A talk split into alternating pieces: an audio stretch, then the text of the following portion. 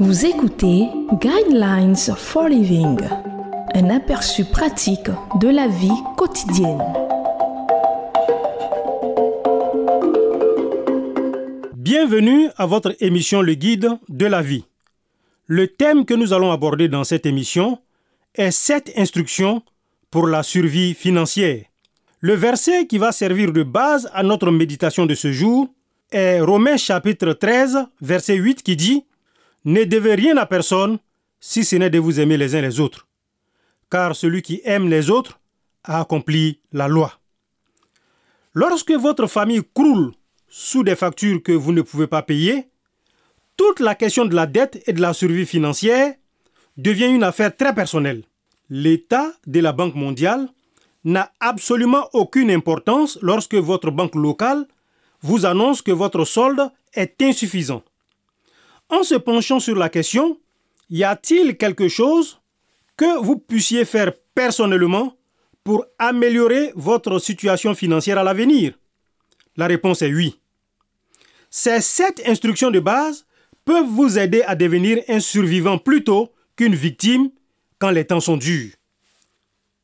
Première instruction, déterminez combien vous devez et ce que vous payez comme intérêt sur vos obligations en souffrance.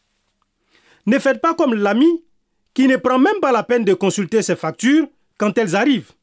Il les jette à la poubelle sans avoir même ouvert l'enveloppe. À quoi bon soupire-t-il? Je ne saurais de toute façon pas les payer. C'est déprimant. Deuxième instruction, demandez de l'aide immédiatement. Avez-vous un ami ou un membre de la famille qui se débrouille bien avec l'argent? Lui parler et admettre que vous avez de gros ennuis financiers et que vous avez besoin de conseils est peut-être fort gênant, mais avoir quelqu'un qui vous aide à vous remettre sur les rails et qui prendra régulièrement de vos nouvelles vous aidera à gérer votre argent différemment. Troisième instruction, budgétisez vos revenus. Établissez un budget et refusez les dépenses ce que vous n'avez pas. N'imitez pas celui qui dit j'ai un budget et je vais le respecter. Mais si je dois emprunter de l'argent pour y parvenir. Quatrième instruction, sortez de l'endettement. En d'autres termes, la dette est votre incapacité à payer un montant dû à échéance. Cinquième instruction, prenez l'habitude de payer en liquide.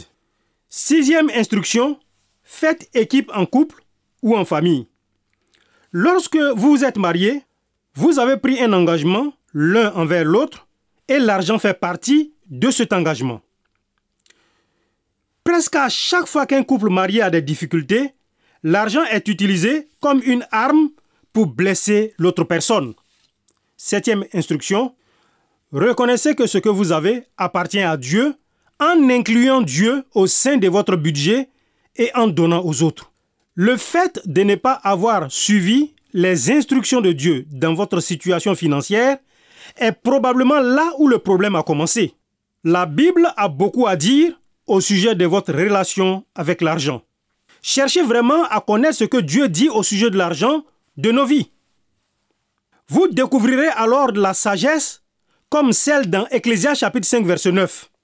Celui qui aime l'argent n'en sera jamais rassasié et celui qui aime les richesses n'en profitera pas.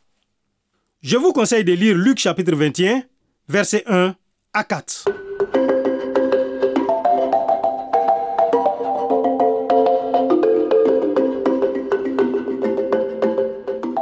Venez de suivre Guidelines for Living. Pour en savoir plus sur l'émission, veuillez contacter la station que vous écoutez.